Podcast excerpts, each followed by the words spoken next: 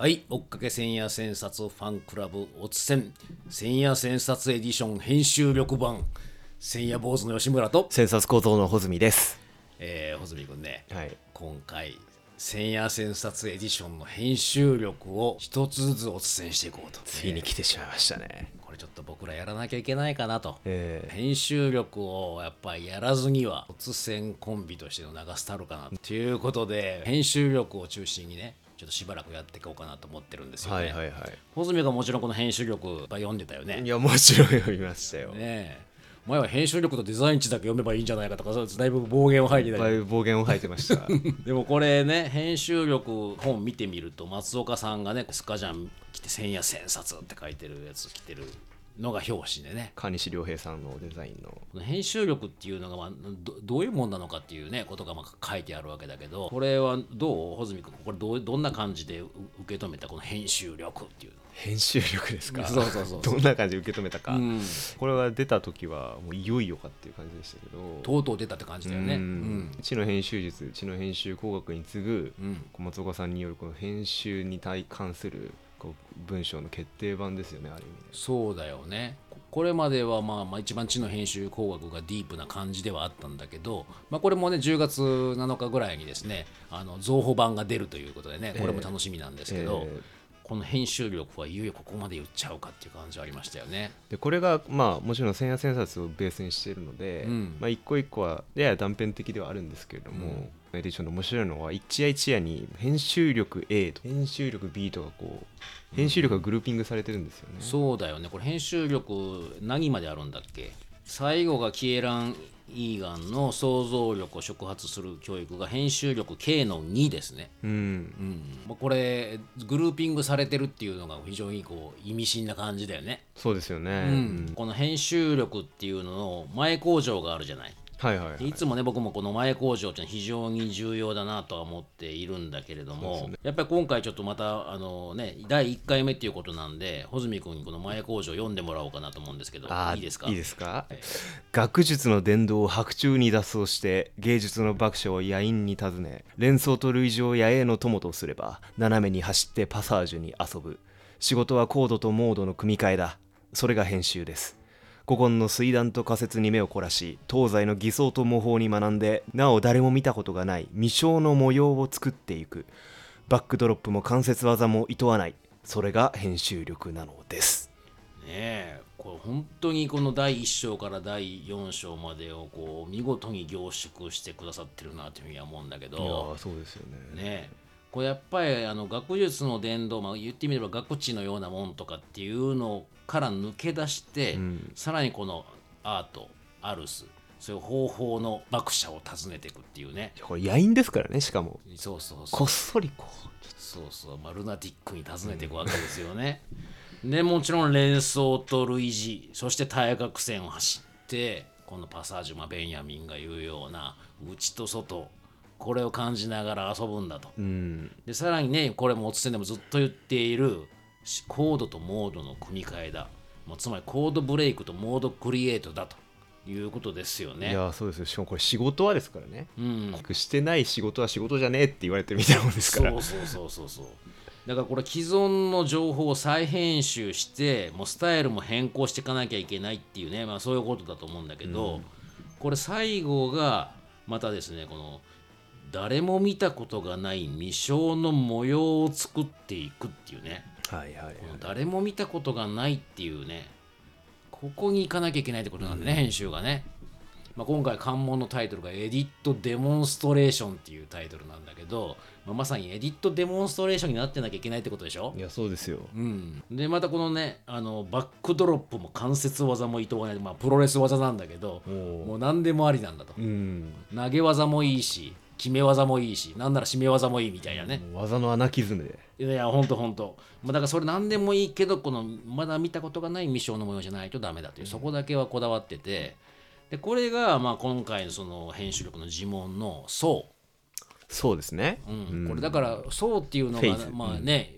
まあ、意外といえば意外編集力の呪文がそうなんだっていう。そうですよね、ん。アムでもなければ。そうそうそう、うん。アムでも集めるでもなく。でこの「そう」っていうとさあのまあ熟語的に言うと相談とか相互とか手相とか人相とか、まあね、いろんなね、えーまあ、フィジオノミみたいな「そう」っていうのはそういうことがあるわけだけどもこれあの白川さんの辞祷で「そう」っていうのを見るとこれ木と目って書いてるじゃん。はいはいはい。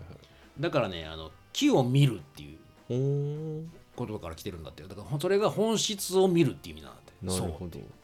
木を見るのが本質なんですかそう。そう本質を見るっていうのがその白川さんの説明だと玉振りになってた魂をこう震わせるようなもんだっていうわけ本質を見るっていうことが、でこれでなんかこう揺さぶられて本質を見てくるとその魂的なものが出てくる、まあ、そういうような感じで白川さんの辞祷で書いてってこの僧のもともとの意味をですねだから相互とか言ってもそのお互いになんか魂が揺さぶられるっていうのが本当は相互なんだろうっていうね、うん上っ面じゃないんですそうね。そうそうで人相もなんか内側のもんが外側に見えて出てくるっうん。ていうようなことだと思うんだよね、まあ、だから編集力っていうのはなんかそういうある意味本質をこう見抜いたり抜き出してきたりとかまあなんかそういう魂的なものを出してきたりするっていう、まあ、そういう力でもあるのかなと思うんだよね。杉浦さんは本の表紙はそういう風になってなきゃいけないっていう風なことをよくおっしゃってますね。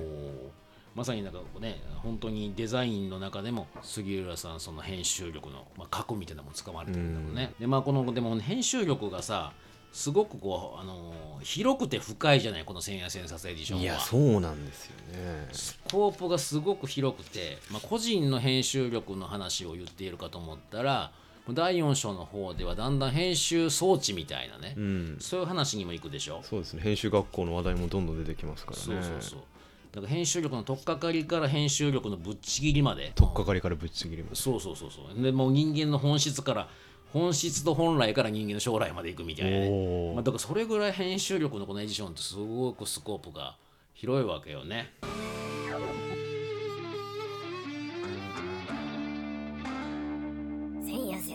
ァンクラブ。まあということでなかなかこう歯応えもあのありすぎるような千夜千冊エディションなんだけども一つずつ見ていこうということでまあ今回はですね、マラルメですよ、いやーマラルメ来ちゃいましたね、ステファンのマラルメ966夜投資的これなんでここに来てるのか最初にマラルメだったんだろいうやね僕僕度肝抜きましたよ最初にこれ読んだ時。どどう思った？なんでこれなんでこれが一番最初なの？みたいな松岡さんのこのエディションの作り方の傾向として、うん。最初こう結構概論的なところから入っていくじゃないですか、はいお大きな話題を、うん。全体の世界像を提案してくれるみたいなところから来ると思うんですけど、でもマラルメってまあ読み込んでいくとそういう感じもしてくるんですけど、うん。一見こう非常にこうぐスペシャルというかああ具体的というか。具体的というか、うん。えマラルメでこれ全部ひ引っ張れんの？みたいなうん。感じもしたんですけど、うん。まあしたんですよ。はいはい、うん僕はねなんかこの投資的っていうことがもう、ま、後にもねまた話したいと思うんだけども絶対書物を想定する方法言葉をサイコロにして類推の間を働かせるっていうのがまあリード文なんでねこれ編集力 A1 のね、え。でこれがこの絶対書物って何なのかっていうことがまあ今回キーワードになってんだけど、うん。僕はですね松岡さんの言葉で編集っていうのは偶然を必然にすることだっていう松岡さんの言葉があるじゃない。ーえ。でこれはやったのがマラルメなんじゃないかなっていうふうに思ってるんですね、ん。うん。だからこのマラルメがねなるほど。一番冒頭に来たんじゃないかなと。うん。でそんな気もしています。でまあこの絶対書物っていうのがあるんだというね。もちろんマラルメって絶対書物っていうのはあの書いてはないんだよね。マラルメの構想っていう絶対書物という構想がまあ非常に面白いわけなんだけどもじゃあこのね最初のところから見ていきたいと思うんですけど これあの千夜千冊エディションではねボールドにしてふ太字でねあの見出しのように書いてくれてますよね。そうですね。これあのウェブ版で見てた時はあこういう風になるんだっていうのはちょっと気づか気づきませんでした、ね、そうそうウェブ版では、まあ、一応この見見出し的な言葉は入ってるんだけども、まあ太字にはなってなかったんでね。そうですね、最初は陶器そして方法ってね投げる企てる企てるっていうところにハイフン呆然入ってますけども一滴が死になる。死が一滴になる。詩は何かを何かに貼り付けた時から生まれてくる、えー意味深なフレーズから始まるんですよね。で最後にこの詩が方法なのではなく方法が詩であった。もうこれあの松岡さんよく方法こそが思想だっていうね、うん。言い方すごくするじゃないですか、はいはい。まあ、だからそのほマラルメにとってもその方法っていうことを実践してあり実験したりしてること自体がもう詩なんだっていうことですよね。うん。うん。まあ、あとこの投資一滴投資一滴という編集方法だというふうに今のねあの書いてるんだけども何かを何かに貼り付けるっていうことがねこの偶然の予見みたいなものを何かリロケーションするような、うんそういうようなことかなっていうふうに思うんだけどなるほどどんな感じで思いました？このいきなりのこの冒頭のワンパラグラフ。ジョン・ケージのチャンスオペレーションとかを思い出しましたねああなるほどなあるほど。の僕カラーチップを最近ちぎってほあのデザインするときに脇に置いて箱にぐちゃぐちゃに丸めて入れてるんですけうどへそれをこうガサッと取り出してペッて出したので色を決めるみたいなことをたまにやったりしてるんですけど。だからそれがこうやっぱ色が張り付いてるもの同士がどう組み合わされるかみたいな、うん。っていうのをすごく思い出しましたねこの,、うんあの一一節を読んでからは。まあなんかそのカラーチップなんかもこうどのどういう面に貼り付くのかとか、うん。それによっても変わってくるだろうしね。そうですね。でまあ陶器っていうねあの見出しがついてますけどもプロジェクションっていう言い方もしますがなんかこうサイコロ前方に何かサイコロを投げ出す。まあおそらくこれは N 面体のサイコロなんだと思うんだけども、うん。それをふ振っていく。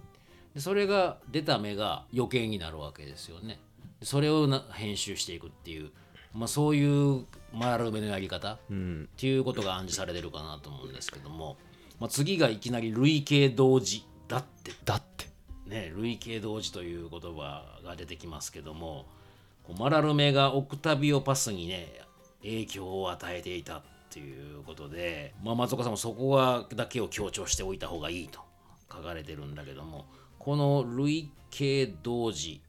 まあ、イゾモルフィスム類質同型性という引き込み線だというふうにあの書かれてますよね。うん。まあ、イゾっていうのはまああの準じるみたいなね感じで、まあ、モルフィズム、まあ、変容していくっていうことだと思うんだけども、まあ、これがキーワードになっていくわけですよね。で次がキリンの音キリンの文字で、まあ、キリンはカタカナのキリンの音でえ文字の方は漢字なんだけども、こちらはもうイゾモルフィスムが類似をつないでいくんだと。類似は類似を呼ぶというとところから始まります。これはキリンとキリンが違うけど音一緒だよねっていうことからここでタイトルこうなってるんですかね。そうだよねなんかそのこそのカタカナのキリンっていうのと漢字のキリンっていうのは、まあ、あの音と、ねえー文字っていうことの違いがあるけれども音でつながるのもあれば文字でつながるのもある、まあ、それが類似を類似を呼んでいくようなものとかもいろいろあるよね。うん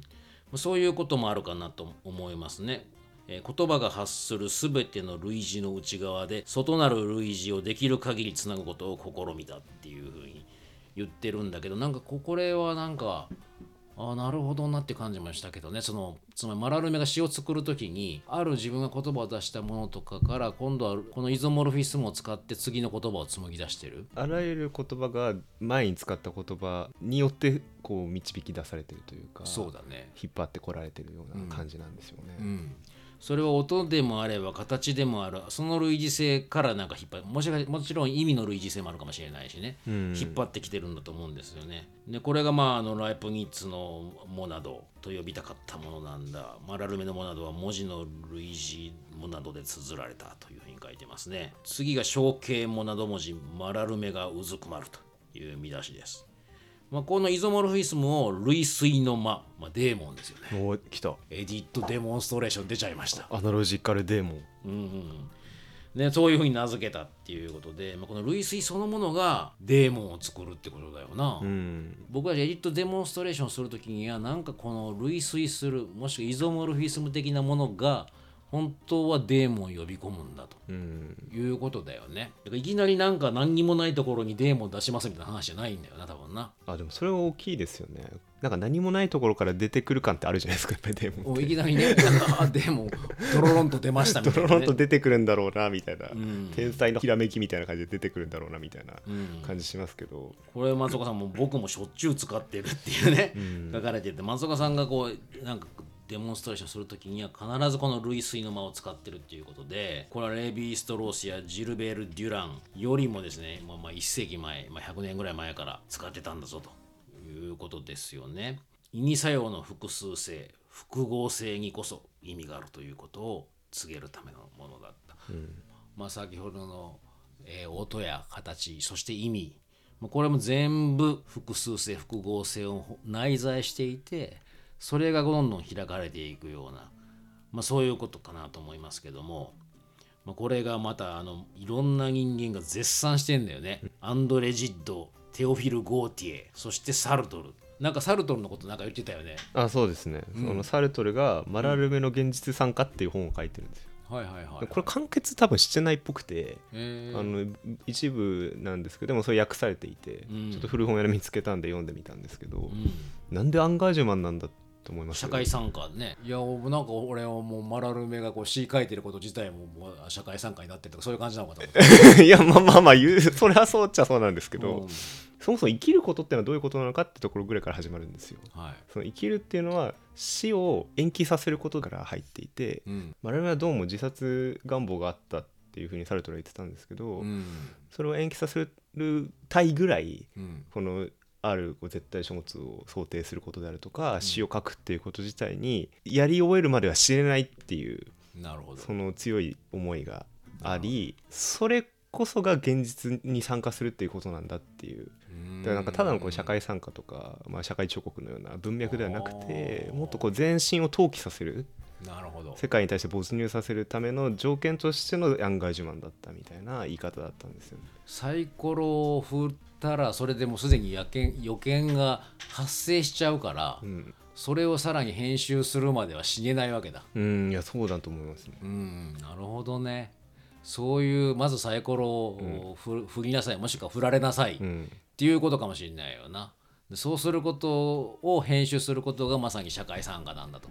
サルトは言いたかったのかな。いやだからこれがみ、もう広まれば自殺者減るんじゃないかって。確かにみんなサイコロ振ってあげなさいと、うん、目の前でサイコロ振ってあげたら自殺者は減るぞと、まあ、そういうことかもしれないよな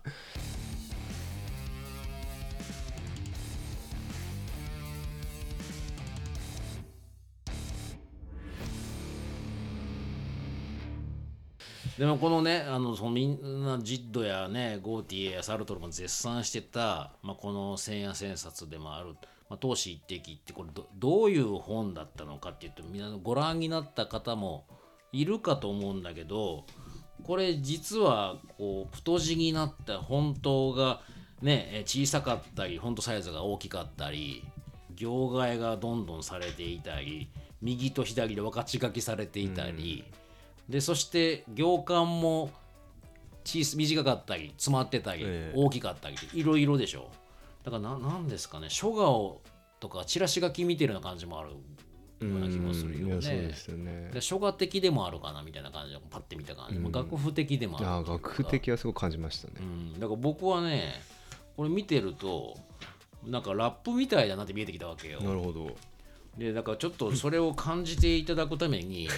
ちょっと穂積君と俺でこれをあのこう朗読した方がいいかなってちょっと思ってて。まあそうですね、はい。声に出してみましょこれこの「闘志一滴」を朗読するとどうなるのか。う。うん、日本語でね。日本語でね。ちょっとフランス語できないから ちょっとやってみようじゃないかと。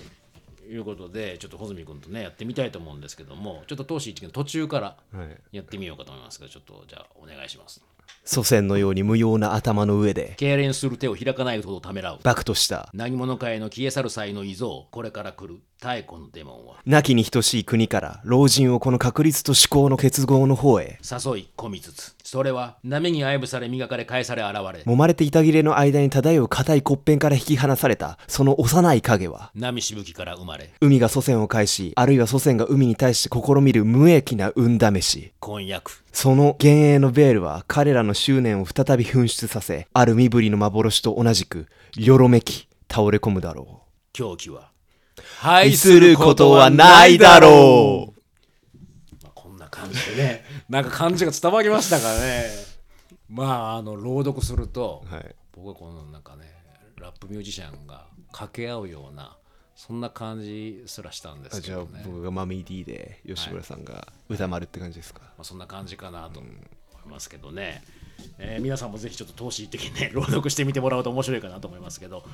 まあこのねえーマラルメはこのもちろんこの投資的晩年のねほんま死後死ぬ1年前ぐらいの作品なんだよね。うん、うんまあ、それ以外にもこういろいろマラルメはもちろんやってたわけなんだけど次の偶然の持続マラルメの雑誌っていうところで、まあ、1874年8月マラルメは雑誌の編集制作を手掛ける文芸誌ではない最新流行というファッション通信だっていうふうにに書いてるんだけども流行通信そう流行通信なんだよね。これってギーミ賞のステファノ・マラルメっていう本があるんだけどこれでで見るとねもうそこ細かく書いてるこれこれこれねマラルメって結構女性的な人だったっていうふうに書かれてるんだけど、うん。この流行についてもこの女女性的な感じで書いてるのよ。読んで驚いたのが松岡さんが U でやってたのとほとんど近いんですよこれ。さほとんどの記事を依頼したもの以外は自分で執筆してたんで偽名を使って、その偽名がサテン城っていうお嬢さんみたいなねサテン城マラスカンマルグリット・ド・ポンティブレバティの料理長ってこういう名前レバティの料理長？そういう名前使ってたの。で書いてた内容も料理のアドバイス。それから女性モードの記事。芝居や旅行のレポートで読者欄っていうのを設けててそれも全部自分で書いてたの。すごいな。それ化粧の仕方とか送信具、まあ、アクセサリーの身につけ方とか若い娘の教育についてのアドバイスとか書いてた。遠足の計画とか。なるほど。これまさか言うだよね。すごいです。ね配役してたんですね。ねえでこういうなんかもう、まあ、この頃のパリっていうのがこうなんかあらゆるものを受け入れられるような場所で、まあ、だからそれをなんかマラルメはやりたかったみたいねこのうん。祝典的なもんだみたいな言い方もしてたみたいで祝典うん。なんかつまりこうフェスティバルフェスティバルそうそうそう。移動祝祭日ですね。でこの後1874年ぐらいって、まあ、どんな時代かってちょっと紹介すると、はいちょっとヨーロッパが経済恐慌とかをあの起こしちゃってて印象派の第一回転があってワグナーは神々の黄昏それからムソルグスキーとブルックナーが活躍してアメリカではリーバイスのジーンズレミントンのタイプライター、もうこんなんが生まれてるんですよね。えーマラルメ自身はマネと交友してたりとか、まあ、同時期にあのランボーですね。ランボーの地獄の季節とか、イルミナシオン、まあ、これ同時期なんですよ。でも日本はまああの西郷が青函論で敗れたりとか名録者ができたりとかですね。まあ、我らが小倉かな子関所の順天堂大学病院がですね日本初の近代病院としてできたと、まあ、そんな時代なんですよね、まあ、松岡さんもスニーカーを全部やったら世界語れんだとかって言ってるけど、まあ、これ流行で世界語ろうとしたんだろうね、まあ、非常にあの偶然を必然の持続のようにしてみせるにはしばしば自分を編集サイコロにするって松岡さんもこの、ね、エディションで書いてくれてるけども、まあ、何でも編集できちゃうぞと。しかもこれが世界を表せてるぞっていうのをマラルメがやってみせたんだろうと思うんだよね、まあ、次が絶対書物流行の奥というところなんですけども。今僕がマラルメから引き出したいことは書物と流行の密接な関係だ。マラルメはそれを絶対書物に求めたとこういうふうに書いてますね、うん。地球の外の印象を感じ取るための言葉を磨いたとかね。半重心の午後を書くときにはイストワール、ね、物語、まあ、ヒストリーイコールストーリーね。の物語イコール歴史の顛末を凝縮したいと思ったとかっていうふうに書いてますけどもこの絶対書物っていうのはどういうもんなのかっていうことだよな。どういうことだろうね。この後にベルレーヌ宛てに手紙を書いてるところが千夜で引用されてるじゃないですか、はい。ここがちょっと絶対書物をひ開いていく上で取っかかりになるかなと思うのでちょっと読んでみてもいいですか？ああいいですよ、ええ。はいはい。20年以上も前から私はいつも違うものを夢見て試みを続けてきました。あたかも錬金術師のようにその違うものとは何か言いにくいのですが数巻よりなる書物というか建築的であらかじめ熟考された書物もっと突っ込んで言えば空極的で絶対的な書物だと申せばいいでしょうか。点々点と。うん。この続きが実はあってはい。それもせっかくなので、はいはい。書簡の方からちょっと読んでみたいと思うんですが、本当のところ書物というのはただ一冊しかないのです。これまでのものを書いてきた人なら誰であれ天才たちでさえ実はそういうただ一冊の本をそれと知らずに書こうと試みてきた。私はそう確信している。地上のオルペウス的解明。これこそ詩人の唯一の義務でありまた真の意味での文学的な賭け遊びなのですというふうに書かれてるんですよね。はいはいはい。これがすごく面白いなと思ったのがこ 今の話の中でいやすごい本を書こうとしてるんだなって感じがするじゃないですか。うん。でもなんかその具体的なものではない。でこういうことも言ってるんです。この書物が確かに存在するということそしてまた私がこのはっきりとした認知したものでありながらそれを達成できるようにはついにはならぬということを私は知っているのですということを言ってるんです。よだから絶対できないものなんだけどそれを作ってるっていう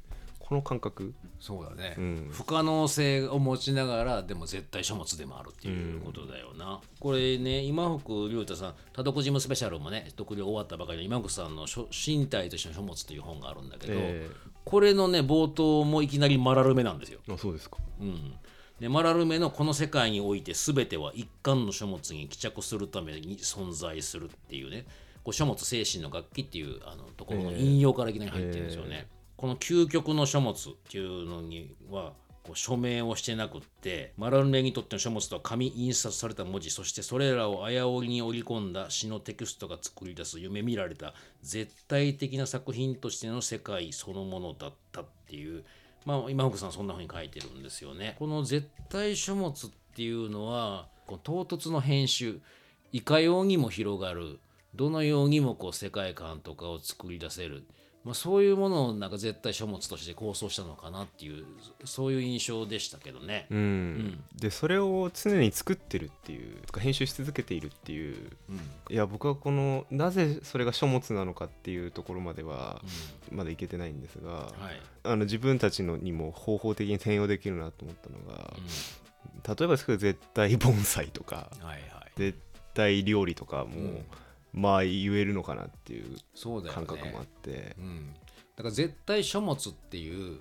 ことを有意義ってそれがあるんだっていう、うん。まあ、これアブダクションですよね。えまあ、このそれがあるそしてそれに実現に向かおうとしているっていう、まあ、それ自体が絶対書物的なもんだっていうことですよね。えうん、だから自分がやってること全てが絶対書物の制作なんですよっていうそういうことだよね。ことですよね。うんだからなんかトイレに行こうが、うん。水を飲もうが詩を書こうが、全て絶対書物に対して寄与している何かっていう、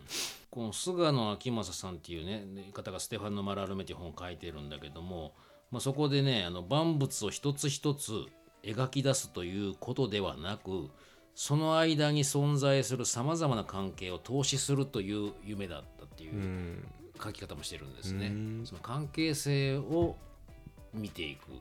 ものを人いちいち説明するというのではなくっていうまずイゾモルフィステム的なものかもしれないけどそれを次々次々生み出していくっていうことなのかなっていう気がしますね。まあ、次はのところは天体の息子マラルメの別称というところなんですが、まあ、マラルメの詩は何かの交点多面体で間欠体、ね、あの陥る穴の体、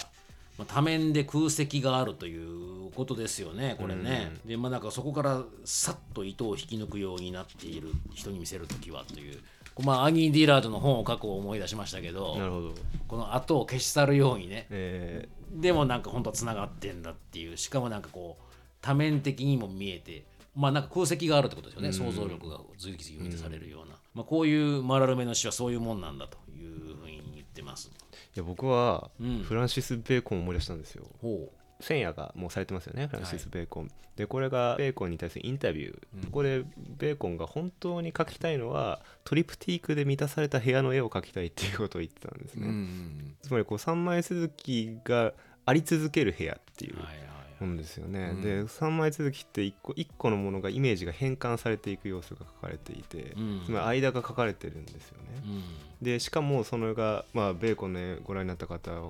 もうご存知だと思いますけれども非常にこうナメクジが張ったような跡というか痕跡があるようでないみたいなのを書いていて、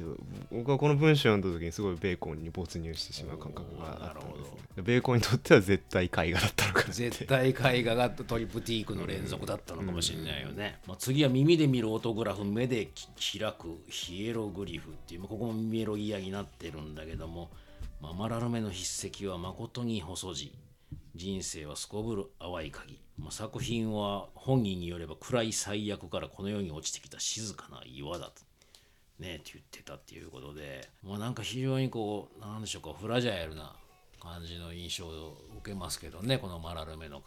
言いっぷりっていうのはね、もうだから感情の合わない余白そこからの歩み詩思考とは詩を思考するというのは余白を責める編集のことである、えーところが一行の文字は一行の余白を殺した分一行をはるかに超える意表の余分を作る。この感情は合わない。マラルメがはみ出るかそれとも詩がマラルメをはみ出すか。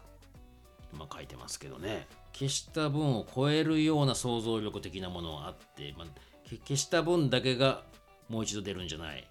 まあ、想像力を生み出しながらはるかに超えるような余分も出てくるから感情は合わないんだっていうことだと思うんだけども、うんまあ、これがまああの、えー一言で言うならインタースコア相互寄付だ。ただし絶対書物という自立においてのそのためのっていうふうにね、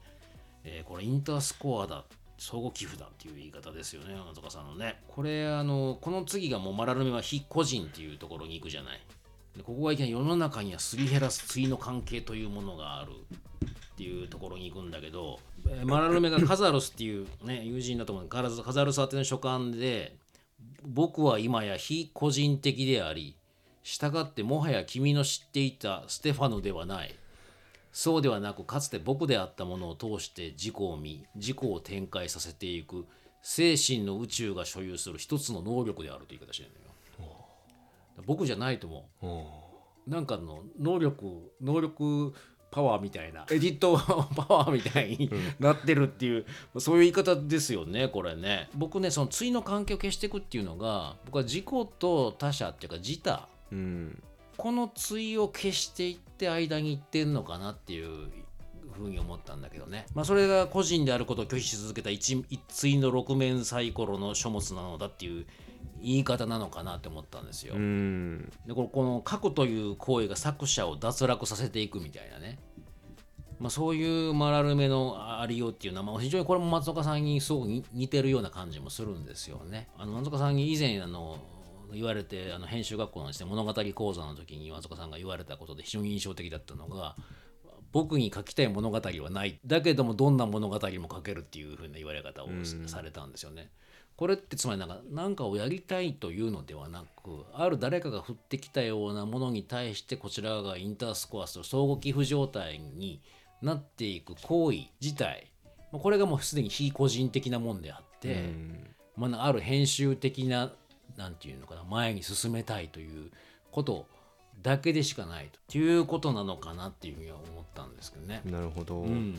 あの1617や生命と不付けですね。田中裕さんですよ、はい。ところにあのマンフリート・アイゲンのハイパーサイクル理論の図が出てるんですけど、はい。ある1が生まれた瞬間にその次に他になる。うん。字が他になる、うん。その他がまた字になる。字が他になる。他が字になるっていうのをこう連続的に変化していくっていうような、まあ、図としても読める。それがサイクルになってるわけよね。それがサイクルになっているっていうのが、うん。まあ、自己組織化しているうん様子なんですけれども、うんこの図がなんか今吉村さんがおっしゃったその字と他を消していくマラルメのこう、うんただのこの編集エディットな弁のようになっているというか、うん。そうだよね。これそのハイパーサイクルでエディットし続けてるっていうことだけがあるってことなんだもんね。うん。うん。これはなんかそのマラルメはそこに行き着いたっていうことでまあなんか非常にま松岡さんのねあの言われてることとかもともち近いなっていう気がしますね。この編集する書物それは突発っていう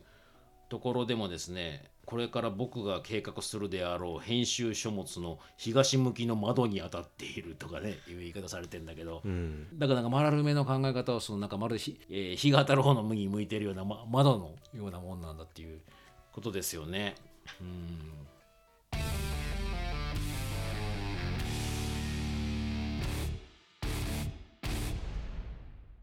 まあ、このマラルメはですねももともマラルメのこの C 以外の面という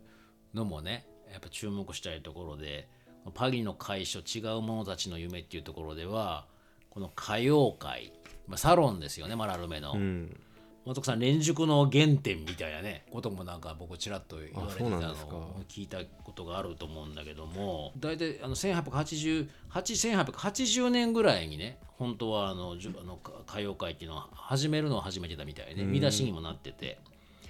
これここではですね、えーマネモネルノワールドガゴーギャンベルレーヌオスカー・ワイルドアンドレ・ジッドしばしばドビュッシーと書いてるけどこれこれ以外もあのポール・バレギ、うんポール・バレギが一番弟子だったってか書いてるね、このあのマラルメの書物なんかでは。それからあのリラダンリラダンですね。だからもうそうそうたるメンバーですよね、これの定義してたのはね。ゾラがメダンの夕べっていうの同じようなサロンをやってたような時期で。文豪キャバレ分断キャバレのシャノワールとかもあったみたいなんだけども、えこのなんかこうなんでこのマラルメのねところにこんな集まってきたのかっていうかね紹介するとねあのこのえー清水徹さんのマラルメの書物のところに歌謡界のことっていうのがちょちょっと紹紹介されてるんですよ。でこうマラルメがはこう話し話すのがすごいうまうまいっていうか話し言葉の大家の一人だなと。えうん、なんかそのといってもとうとうと論じる雄弁家でもなく整然と講義をする大学教授のようでもない話し口を止め再び口を開く時の生き生きとした調調子。羽の生えたような輪のように飛ぶ思いつきやもうもうたるタバコの煙の中に交える遠回しの言い方。でこの喋り方に誰もが感心させられたんだうーん。っていうのでなんかみんな集まってきたんだろうね。偉そうに講釈垂れるわけでもないし。うん。なんかでもちょっとマラルメの言うこと話を聞いてみたいみたいなね松岡さんです。いや本当そうだね 本当そうだねだからやっぱ一番最初に持ってきたのかなっていうね 感じがするしますね。このねマラルメの書物のところで紹介されているのですごい僕面白いなと思ったのがマラルメがこう朗読会を構想してるのよ。これをものすごく重要視していてだけどもその朗読会で読む本は何を読むのかは書いてないのよ。なのにもものすごく詳しくねそのカトリック教会におけるミサのようにっていうあの書いてるんだけどもうツールとかどういうふうな段取りでやるかとかものすごく詳しく書いてるわけ。え。座席があって家具があってカーテンがあって朗読者は、えー座席の間の空いたところを通って入ってきてそのまままっすぐな家具漆塗りの家具の方へ進み。でなんかね、えーさらに対角線にこう棚が並んでいて6つの正義棚があってそれぞれ5つのファイルが入ってるって書いてあるのよ。めっちゃオルペウス的ですでなんかこうその6つの一番上のところに来たら右側の方から向き直るとかね体の向き直り方まで書いてあるわけ。すごすごいよね、こんな段取りダントツがあのされてて毎年4回5年間人数は24人とかね。24人。これなんなんなのかすごいこうでもスタイルを徹底的にやってるんですよね。このマン・アラルメオがね朗読会の。うん。もうこれこの本では図解とかまでされてて。本当だ。うん、面白いんですよ。こう棚の並べ方とか でもこれがこだわったんですよね。なんかこうマラルメがね。全然マラルメは別にカトリックとかを信仰してたわけではないらしいのよ。うん。だけれどもその神のなき時代に新たなこう聖性というか性的なものを生み出すような聖なるものを生み出すような儀式的な典礼的なもんっていうのをこの朗読会っていうことでイメージしたっていうのをマラルメはもうその書物談笑っていうところで書いてたらしいね。なるほど、うん。でもやっぱりその絶対なものとうん。構想するためのうん。条件には本を使うっていうそことなんですよね、うん。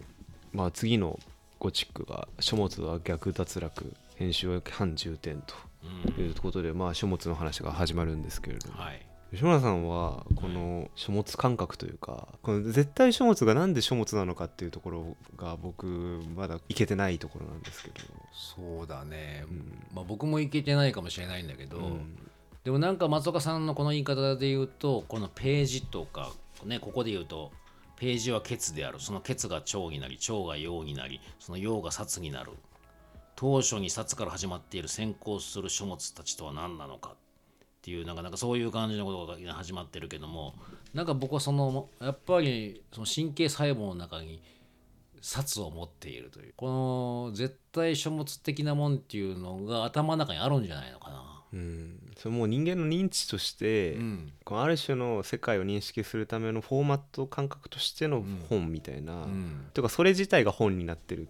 あの物質的な本になってるうん。っていう風な見方をしてるってことなんですかね松岡さんも絶対書物的にあらゆるものをうん。見ているんじゃないのかなうんって思うんだよ僕らはそんなにその書物的絶対書物的に見見えて情報見えてないと思うんだよ。うん。っていうねマラルメや松岡聖吾が頭の中に絶対書物のフォーマット持ってる。そんな感感じすらしますけどね。うん。あらゆる人間が作ったものは身体の延長であるっていう考え方があるじゃないですか。はい。だ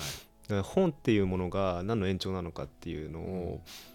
のヒントにの話な気がししたんですね今、はいはい吉村さんとお話をしていく中で、うん。だから神経細胞のうん。外部化と言ってもいいのかもしれないな。なるほど。うん、そうそういうふうに言えるのかもしれないよね、うん。本当にそういうふうに全部を捉えられていると、まあ、世界の見え方が絶対書物的に見えてくるというかっていうことなのかなっていうね。そそう見えるとどういうふうにいろんなものを受け止めきれるかっていうのがその感覚持ってみたい持ちたいけどね。いやーうん。僕も神経細胞にページが。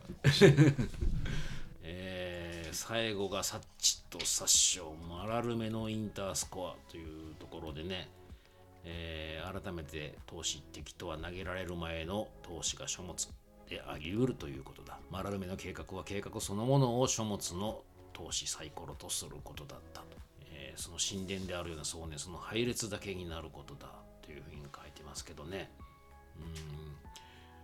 うん。まさにこの計画先ほどの朗読会もそうだったけどそれ自体がもう、えー書物のサイコロになっていくというかまあだから絶対書物的なもんっていうのが、まあ、そういう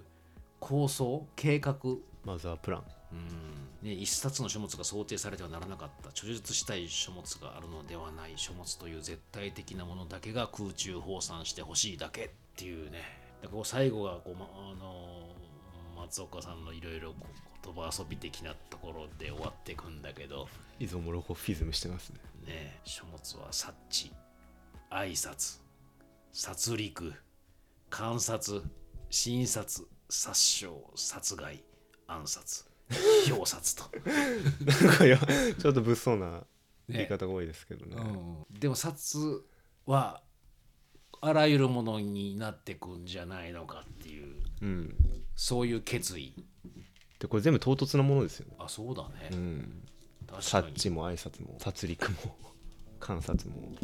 なるほど。診察も。うんまあインターフェースですね。な感じがしますよね。なるほど。何かしらインターテキストというふうにも書いてるけどインタースコアしているようなもんかもしれないねこれ全部、うん。まあでもこのねあのマラルメがなんでこの第1番目この編集力の千円戦術エディションの1番目に、えー持ってこられたのかっていう風なねところから始めましたけど僕も6つの編集ディレクションを書いて出したわけでこれマラルメがやってることって全部当てはまってるんだよね。編集は予見から生まれるでしょ、よくよく練られた逸脱にも向かうよね。で新しい意味価値を生んでで可能性を増やす方向に向かい物事を前に進めていってるんだよね。だこれもう全部マラルメはす全てこの絶対書物という計画の中でやってるっていうね。うん。照らし合わせてみるとあ全部やってんだこれっていうふうに思いましたね、うん。なんかでも世界を用意しようとしたんですよねマラルメは、うん。絶対書物っていううん。構想によって、うん。人々がそこを通過できるものにするというか、うん。パサージュできるようなものだけをどう用意できるかっていう。う、ん。うんなんかそういう全体性を用意しようとしたっていう感じがしました。そうね、うん。松岡さんもねあの U の国家論インデックスに始まって、え目次録をまあ作られてきたわけじゃない。あれも言ってみれば絶対書物みたいなもんだよえね。そうですよね。図書館もそうですよ。そうそうそうそう、だからねこの編集力の冒頭に改めてこの絶対書物というものの想定ここから始めるべきなんじゃないかっていうなんか松岡さんの強いメッセージをなんか感じましたけどね、うん。えーまず第1回目千夜千冊エディション編集力。こちらもね第2夜第3夜と続けていければなと思います。第2夜はビトゲンシュタインがお間違いないですね、えーということで、えー次回も、えー楽しみにしていただければと思います、えーありがとうございました。ありがとうございました。